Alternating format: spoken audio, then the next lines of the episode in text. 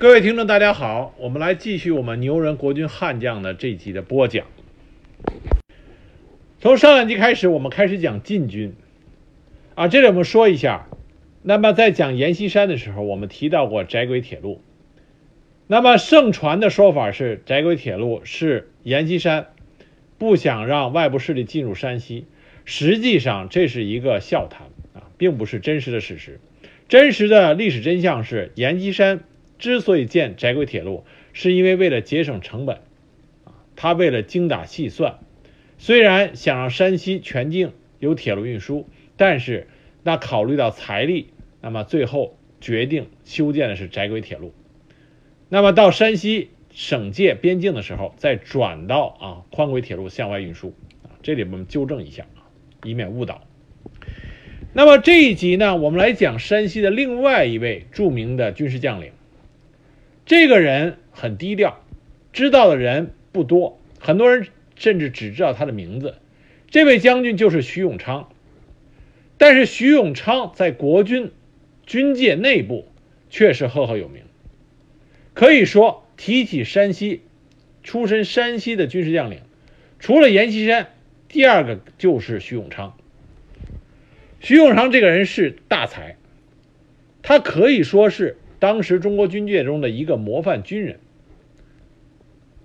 那么从辛亥革命到新中国建立这段时间，徐永昌的整个的历程。可以堪称当时国军将领、军人中的典范。我们这一集就来讲一讲这个不为人所知的徐永昌将军。徐永昌是在光绪十三年出生在山西省，啊，一八八七年生人。他家里小时候很穷，但是他的父亲粗通文墨，所以在他五岁的时候。在他父亲的教导下，就开始念《三字经》《百家姓》，七岁进私塾，所以有良好的就学基础。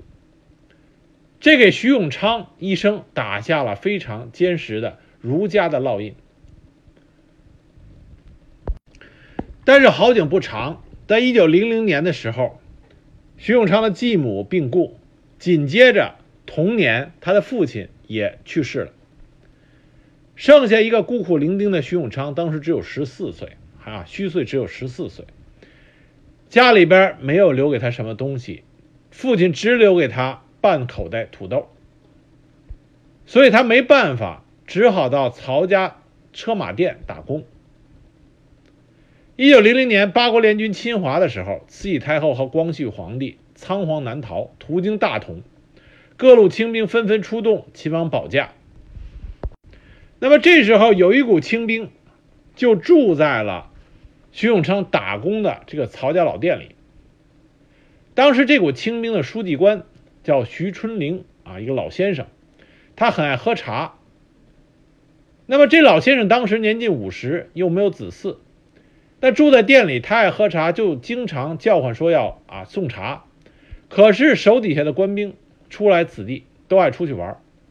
就没人去照应这位老先生，只有徐永昌，啊，徐永昌这个人，他的性格是非常正直，对别人都很好，忠义之人，所以徐永昌当时不忍，就经常为这个老先生提水泡茶。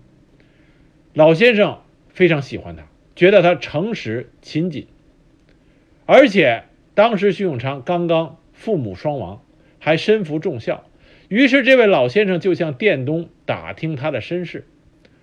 知道徐永昌孤身一人，年纪又小，就问徐永昌说：“你愿意跟我走吗？”徐永昌回答说：“愿意。”于是就在营部给他补了个名字。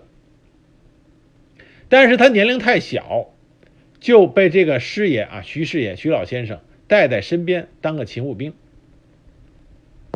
那后来因为徐永昌很能干，就我们所说的很有眼力劲儿，所以。很快，他被补了一名马夫，让他照顾马匹。徐永昌从他父亲那里继承来的，就是做事情要勤奋诚实。所以，在他当马夫的这个阶段，尽管他是照顾马匹又脏又累，但是在夏天的时候，他经常就到溪水边把衣裤解下来洗干净，在石板上晾干。所以他的这个官长啊，当时带他的这种官长，经常拿徐永昌给其他的士兵做示范，说徐永昌是一个只是一个马夫，只能发一套服装，却比你们这些发了两套服装的兵整洁得多。所以徐永昌很受上级的喜爱。那么到了年底，他就被进补成为了一个兵。所以徐永昌是。国军将领中唯一的一个，是从军中的马夫苦力做起来，直到后来做到上将军，啊，这是在国军将领中独一份那么徐永昌后来啊，他这个投奔当时带他从军的这个徐老先生，对他很好，一有时间就教徐永昌，呃，这个练字学学文化。徐永昌在徐老先生的安排下，他的写字文辞方面都有了很大的长进。到一九零八年，五位左军都统马福祥奏上级批准，要开设学制两年半的随营学堂。那么徐永昌就获得了一次上京的机会。为了学习，徐永昌这个时候很大胆，他不顾自己的基础太差。就大胆的报了名。虽然他是考试前突击学了几天的算学，整体水平比较低，但很很幸运的是，他在一百六十人之中以倒数第二名被录取了。徐永昌没有什么底子，那么这个学堂因为学制是两年半，进度很快，尤其是算术的进度快。但是徐永昌他咬紧了牙。当时他都累的啊，当时累的右眼充血发炎，并且之前吐血的毛病，那么因为累的又犯了。尽管如此，他依然是啊奋力的苦学，希望在算学上通过努力追上其他的人。在他如此努力之下，在第二次月考的时候，徐永昌就跃居到第二十四名，第三个月甄别考试又跃居到第四名。学习普通课程一年期满，毕业考试，他获得了一百二十多人中的第一名，算学得了全满分，而且得满分者只有他一人。他创造了一个奇迹，就是在入学的时候算术成绩最差，而在毕业的时候算术的成绩是最好的一个人。所以说，这个人是大才，有才并且能吃苦，知道要努力。一九一零年夏，他在绥英学堂毕业。当时毕业的时候，整个成绩第一名是谁呢？就是后来东北军的赫赫战将于学忠。于学忠当时是名列第一名，而徐永昌是第二名。那徐永昌虽然有此佳绩，并且开始了被任命为军官，初级军官。即使这样，他依然是勤奋好学，一有机会就上学啊，补充自己的能量。一九一一年五月，袁世凯接任临时大总统之后，北京政府陆军部为了安置各类的闲散军人，在北京开设将校讲习所。徐永昌听到这个消息，马上又抓紧机会，希望再一次能够就学。他报名考试，被录取。这个将校讲习所虽然是临时机构，但是一般军校的课程应有尽有，并且教师的知识渊博，还请了德国的讲师，所以徐永昌如饥似渴。而且他不仅仅是单纯的学，他还善于思考，提出自己的见解。比如说有一次，德国老师讲连战术图上作业，根据图上的地形，认为部队只有两种布置方法。非此即彼，可是徐永昌通过思索提出了第三种布置方法。德国讲师经过考虑，认为他的布置法也是一种选择，合理的选择。啊，就类似这种的事例有很多。那徐永昌如此刻苦的学习，在民国二年，就是一九一三年毕业的时候，他又是以第一名的成绩毕业了。那紧接着，徐永昌又报考了陆军大学。一九一四年。他参加陆军大学入学考试，入学考试中，在众多的啊这种优秀学子中，他名列第十几名，所以有幸上了陆军大学。一九一六年，他从陆军大学毕业，取得了民国时期出任高级军官的资格。所以，徐永昌他通过自己的勤奋好学，从一个底子很差的军中的马夫，最终一步一步的充实了自己，取得了高等的军事学位，从而能够出任高级军官。陆军大学毕业之后，徐永昌。他和他的好友孙越两个人就在一起了。徐永昌一直追随着孙越，在一一年的直奉，一九一一年的直奉战争中啊，不是在民国十一年的直奉战争中，徐永昌接替当时生病的孙岳负责西路指挥。尽管战争惨烈，双方伤亡惨重，但是这个徐永昌坚守住了阵地。战后，徐永昌任第十五混成旅第二团团长，依然在孙岳的麾下。那孙岳后来和冯玉祥一起发动了北京政变，就是反直系，啊，当时抓住了贿选大总统曹锟。北京政变这件事情，充分显示出了徐永昌这个人的忠义。在北京政变之前，徐永昌不赞成这件事情，他认为曹锟、吴佩孚政治虽然不好。但是尚有国家人民可以促其整顿和改善，还有那些纵兵糟蹋老百姓的人，啊，这个时候这些人不管不问，反而要先倒曹吴，他觉得这不是顺理成章的事情。但是尽管如此，既然孙越决定参加北京政变，徐永昌和孙越保持一致。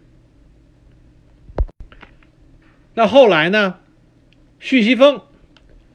制定了攻进策略，他鼓动河南人啊，河南督军范仲秀啊，河南军阀范仲秀，让范仲秀进攻山西。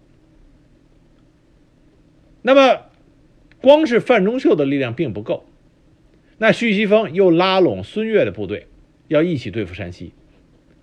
而徐永昌身为山西人，他不愿自己的家乡生灵涂炭。并且他对阎锡山的模范省政颇有好感，与禁军将领周代、孙楚都是有过旧交情，所以他极力阻挠攻进的军事。在国民第二军胡景翼召开的郑州军事会议上，徐永昌就直接发言，他说：“山西一贯奉行保境安民，攻打山西师出无名，动则必败，不如先打直隶，继取山东，赶走奉军。”之后，他又去在石家庄见到原本要和范仲秀一起攻打山西的龚富奎、胡德夫，他直接跟他们说：“啊，我们已经决定，我们的上就是我和孙越大哥已经决定要合力攻奉，你们如何行动，我们不能管，但是我们肯定不打山西。”那龚福奎跟胡德夫两个人也是山西人，素来对徐永昌敬佩有加，一听徐永昌说不和晋军作战。于是，这两个人也放弃了攻进的计划。结果，徐这个徐锡峰精心策划的攻进之战，就只只剩下樊中秀的一支孤军。尽管只有樊中秀一支孤军去攻打山西，徐永昌仍然怕山西方面不知情，于是派人通过周代给阎锡山通报了消息。阎锡山得到消息之后，迅速的调兵遣将。那范仲秀本来力量不足，再加上山西又早有准备，刚进山西就被阎锡山的禁军打败，于是这次的攻进就不了了之了。后来国民军在一九二六年春，国民军在天津失利，当时国民军没有出路，所以就以借道入绥为名，从雁北攻入山西，而徐永昌。以及国民第三军，当时愿意撤到西北的人，在徐永昌的调带领下，徐永昌再一次明确表示不同意打山西，啊，就不跟国民第一军啊一起行动。那徐永昌这两次不打山西，让阎锡山对他有极大的好感。阎锡山觉得徐永昌这个人重情重义，绝对是值得交的人，所以阎锡山就派他的手下和徐永昌有旧交的周代，专门去见徐永昌，希望徐永昌能够带部队进入山西，到阎锡山的麾下啊，那么共事。阎锡山特意嘱咐周代转告徐永昌，说他愿意主动跟徐永昌做朋友，理由就是与有人格的人做朋友是光荣的啊。所以说，徐永昌的重情重义、忠义之人，这个名气是当时在中国军界里是很出名的。那一九二七年，徐永昌就率领着国民第三军进入到山西。加入了禁军的序列。徐永昌和赵代文一起成为了阎锡山的左右手。可以说，徐永昌和阎锡山联手之后，阎锡山感觉到能让徐永昌帮他，那是真的是这个得一良将，并且此人极为忠义，可以托孤，可以托付身后事。但是徐永昌虽然进入山西，投入阎锡山的麾下，但是他始终不愿意将国民第三军改番号，因为他说国民第三军是孙岳，啊，是我大哥孙岳的部队。尽管我现在进入山西和阎锡山你合作，但是这个名字不能改，只要我大哥孙岳还在，那么这还是孙岳的国民第三军。那阎锡山也很尊重徐永昌的决定。那国民第三军就以友军的身份入驻在山西。那一九二七年，阎锡山就任国民革命军北方总司令、义志勇奖。那奉军张学良，这个时候啊，奉军当时关内是张学良做主总指挥。既然阎锡山这个时候义志勇奖，他和冯玉祥一起啊，就向奉系发动进攻。那么，奉军陷入两线作战，张作霖调整部署，在冯玉祥西北军的金浦路采取守势，集中优势兵力于西线。当时晋军深入敌后，腹背受敌，面对奉军重点进攻，优势变为劣势，不得不全线后撤。阎锡山一看当时形势不好，那么他知道徐永昌的军事才能很厉害。就就委以徐永昌当时东路指挥的大权，虽然徐永昌的第三军依然是客军，但是阎锡山很放心，把所有东路军的指挥大权一概交给了徐永昌。那么东路的禁军在徐永昌的指挥下，守住了阵地，守住了防线，维持了三四个月，让奉军不能前进一步。那么后来，一九二八年，蒋介石再次赴任国民革命军总司令，继续北伐。而徐永昌指挥的这个东路进军的东路线，当时看见啊，这时候奉军兵锋已过，所以徐永昌抓住战机，出井陉口，抢先攻占了石家庄，切断了。奉军主力北归之路。到一九二八年四月初，二四集团军逐渐北上的形势下，当时已经改任为啊这个北伐军序列第三集团军的晋军发动反攻，而徐永昌的右翼右翼军首先突破了奉军的防线。五月三十一日进入保定，兵逼京畿。就在这个时候，孙岳在上海病逝了。那孙岳在去上海治病之前，就已经给徐永昌写了一封信，就表示自己已经病重，无法带这支部队，希望徐永昌全权处理。那既然孙岳这时候逝世了，徐永昌思前想后之后，决定加入晋系。所以，国民第三军这个时候正式加入禁军序列，编为第三军，徐永昌任军长。徐永昌正式成为阎锡山手下四大军长之一。啊，这四大军长里的另外一个就是我们后边要讲到的赫赫有名的傅作义。所以徐永昌这个时候和傅傅作义就建立了很好的这个友谊和关系。那一九二八年七月，蒋介石、冯冯玉祥、阎锡山、李宗仁四巨头同到北京告祭孙中山，北伐战争结束。当时蒋介石就郑重其事地约徐永昌到了一个饭店，因为他久闻徐永昌大名，对徐永昌非常心仪。因为徐永昌当时在中国军界和政坛，以他的忠义和极高的军事能力而著称。徐永昌的军事能力不是说前线指挥，而是说一个整体的啊谋划。徐永昌是一个善可以在军事中枢进行整体军事态势以及战略部署这么一个策划，他有这个才能啊，他这个才能很厉害。所以蒋介石很看重他，当时约了他亲自面谈，征求徐永昌对国家问题的意见。他当时就问徐永昌。说兄弟，你在北方待了很久，对这个国家有的问题有什么意见？当时徐永昌就提出一个建议，他说，政府应该建都北京为好，万一政府非在南京不可，也可以应该将军事学校设在北方。他说，严先生和冯先生这两大势力不分季和，分是国家实力的对消和。则国家或者还会多事，啊，他这预见的非常正确。这两个人如果不和，就是对国家力量的削弱；和反而最后啊中原大战。所以当时徐永昌看法很精辟，所以他说政府建都北京最能解决这两个势力的分合，让其均有中心可向。万一政府不能在北方，也可以将军事学校设在北方，这样好处有两个：第一个。我们的外患在北方，训练军官在北方就可以啊比较实用。那么第二个，蒋先生你也可以利用这个理由训练学生，经常来和阎锡山、冯玉祥在一起，感情融洽，国家力量就可以团结。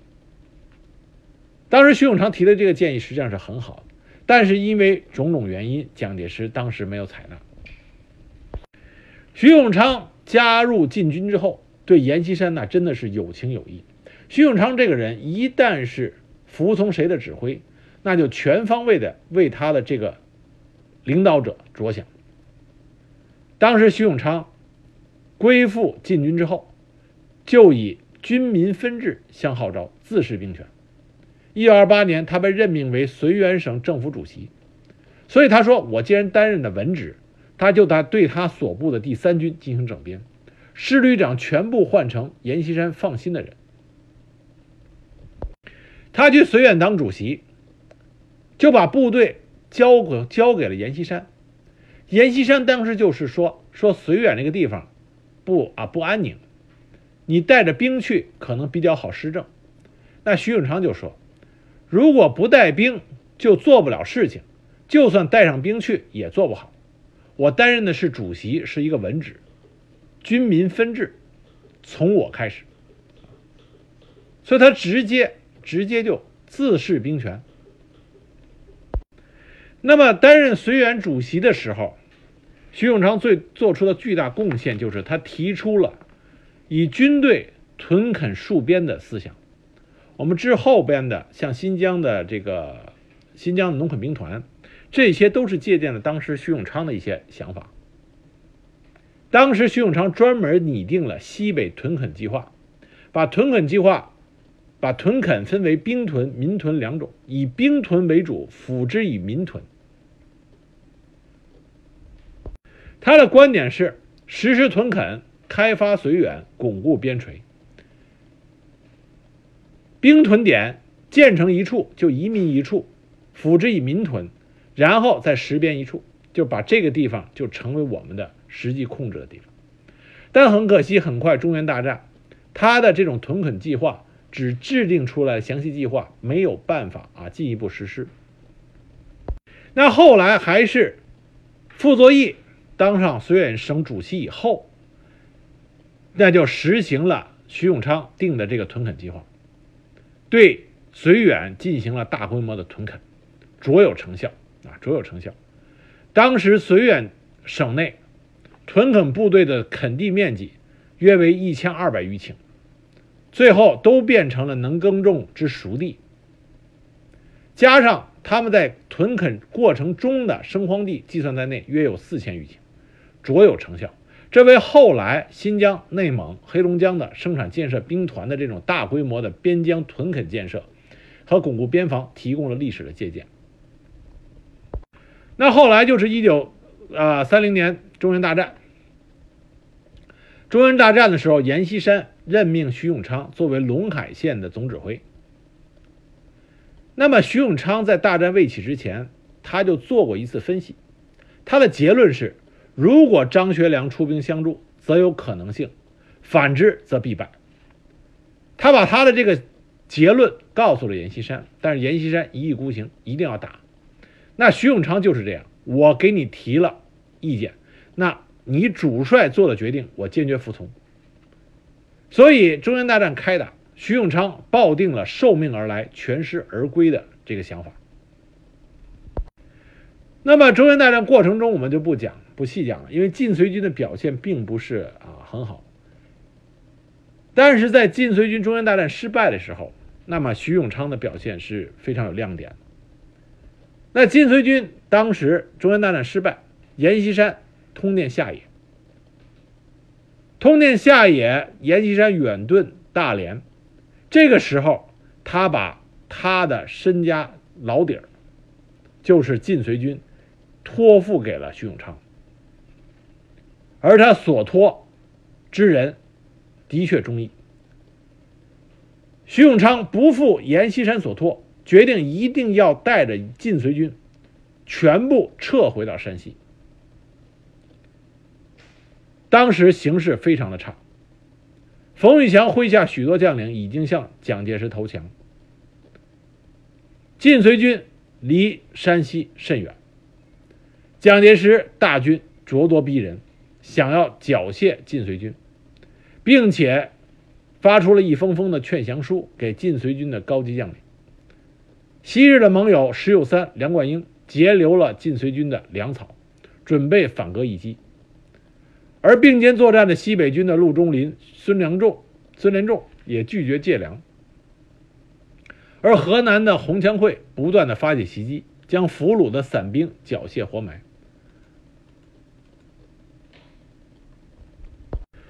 徐永昌当时也接受到了蒋介石亲笔写来的劝降信，可是徐永昌说：“我受命而来，当全命而归。”他指挥部队有组织的交替掩护撤退。在当时中原大战战事初起的时候，他就在黄河两岸预备了几百条民船，因为他已经预见到战事有可能不利。正是这几百条民船，挽救了晋绥军。不仅说将部队撤回，徐永昌，他依然保持着诚信的精神，即使粮饷缺乏，他仍然不忘在撤退前夕归还了驻军当地的欠款。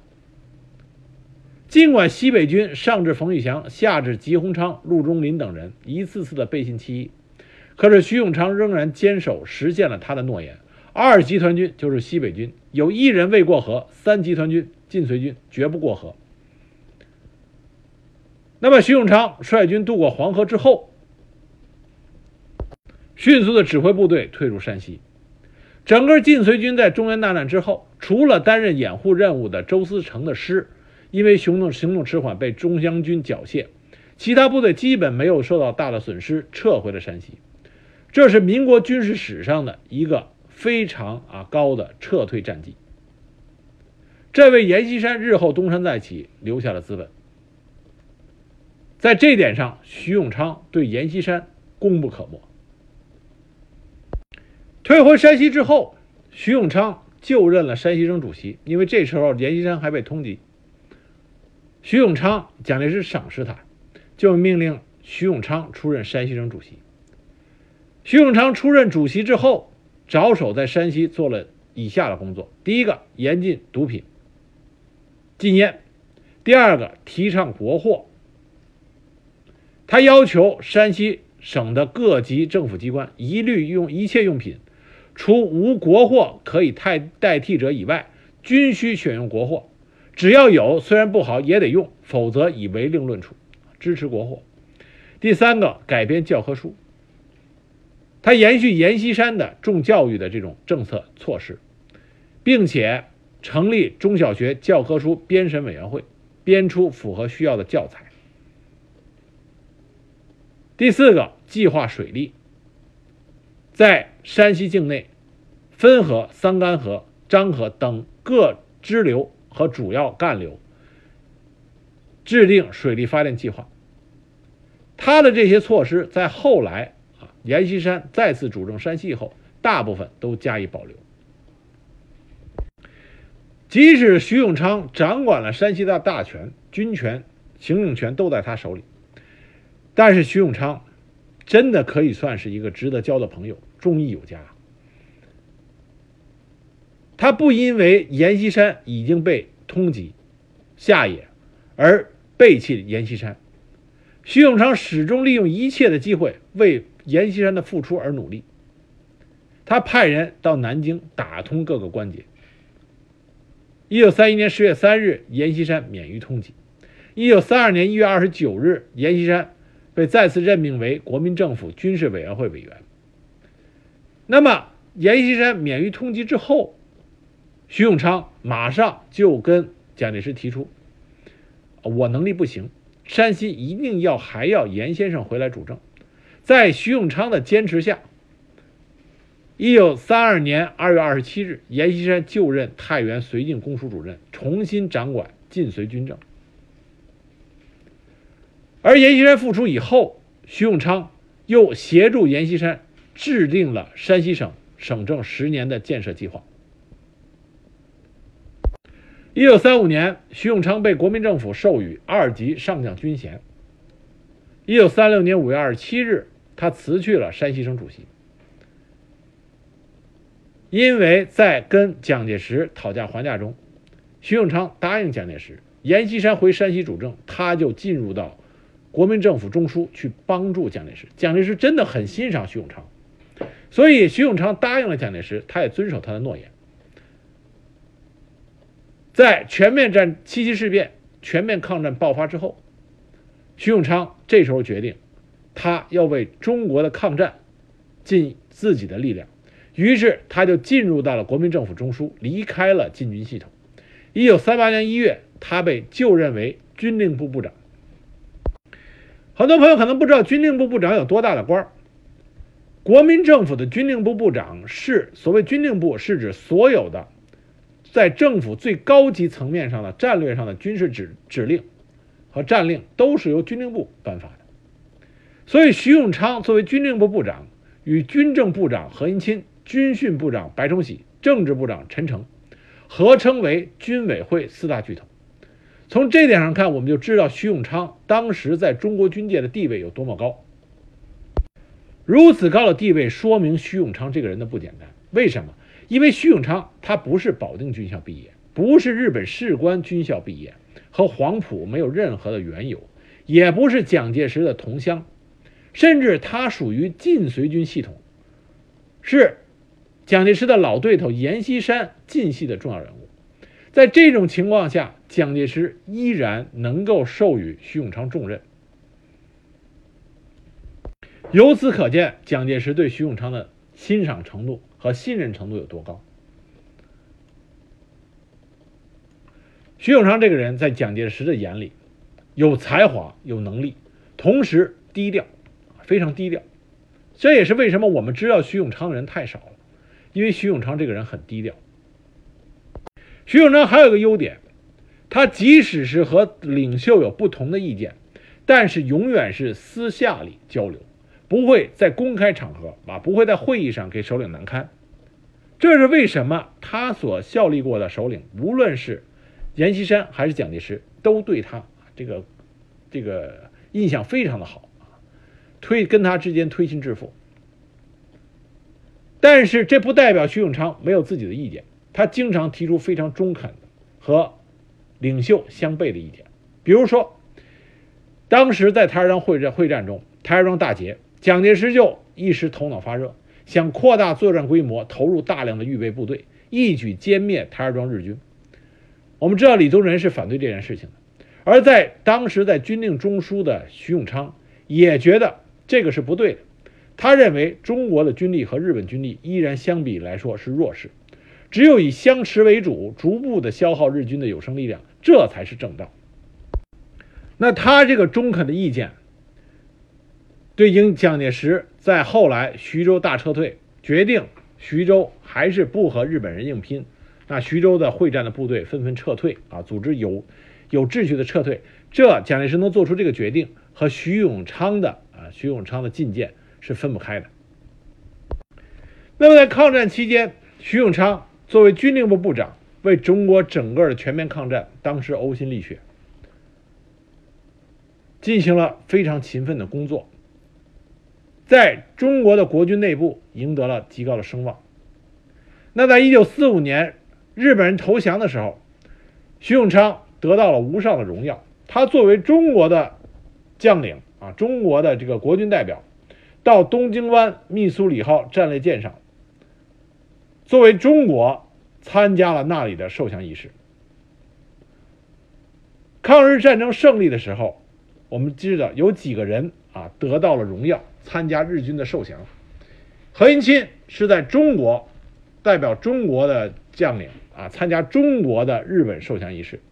孙连仲在北平接受北平这个日本华北日军的受降。那么徐永昌的荣耀最高，他是代表中国参加了盟国接受日本投降的仪式。所以，当时在密苏里号战舰战列舰上，日本的投降书上签下名字的中国将领、中国的代表就是徐永昌，并且徐永昌在在场啊进行了发言的时候，他的感言说的非常好。他说：“今天是要大家反省的一天，今天每一个在这里有代表的国家，也可同样回想过去。假如他的良心告诉他有过错误。”他就应当勇敢地承认过错而忏悔，啊，说的相当有水平。那么参加受降仪式之后，徐永昌应邀参观了东京。当时的东京已经被美军飞机炸的是遍地的废墟，可是当徐永昌看见当地的日本警察仍然尽职尽责地指挥秩序，老百姓也是井然有序，毫无慌乱，毫无这个呃混乱。当时徐永昌就说。日本之兴可继日而待矣。不实在无纪律之国民，将来困苦必较日本为大。徐永昌那时候就看出来，日本虽然战败，但是日本的崛起并不会太久，啊，很快就会实现，因为这个国民的素质摆在这里。他忧心于当时中国国民素质没有办法提高，或者提高的太慢，他当时极为忧虑。抗战胜利之后。在这个国共内战开打之前，一九四六年，徐永昌因为他长期积劳成疾，啊，他有很厉害的这个肺结核，经常吐血，所以他就退隐成为了陆军大学校长，从事军事教育工作。直到后来战局不利的时候，才出山成为何应钦内阁的国防部长。我们之前讲过，何应钦实际上在国共内战中也是属于退隐，不参加啊，不参与这件事情。后来逼不得已才出任了内阁，那个时候大势已去。徐永昌一样，当他出出山的时候，已经大势已去了，啊，已是已经大势已去了。那么在国共内战中，徐永昌唯一的这个痕迹就是傅作义的北平起义。作为傅作义的老友，徐永昌为了他对蒋介石啊对领袖的这种忠义。他去见了傅作义，想要最后的努力拉傅作义回头。傅作义一直很钦佩徐永昌的为人，所以徐永昌当时飞到包头，傅作义拉了他的部下孙兰峰、董其武这些人，亲自接见这个会见这个徐永昌。当时面对着徐永昌。这么一个有情有义、正直、忠诚的人，傅作义最后啊情绪失控，痛哭流涕。傅作义当时说的话这么说的：“他说现在必须与共党联合以求生存，经过一个时期的整理军队，以配合人民的支持。假定某一时期中共以兵压迫时，彼时利用官兵心理，却可打出去。蒋先生全当认错了人，全当傅某投了敌。这当时傅作义跟徐永昌说实话，说我这没办法，我是必须和共产党合作。那么将来说不定有一天啊，还有可能反正，但是现在你就当我啊，就就放我，就是当我走上这条路，你不要再管我了。那么当时和傅作义一起来到包头，还有邓宝山。邓宝山是傅作义和平起义的重要的这个中间人。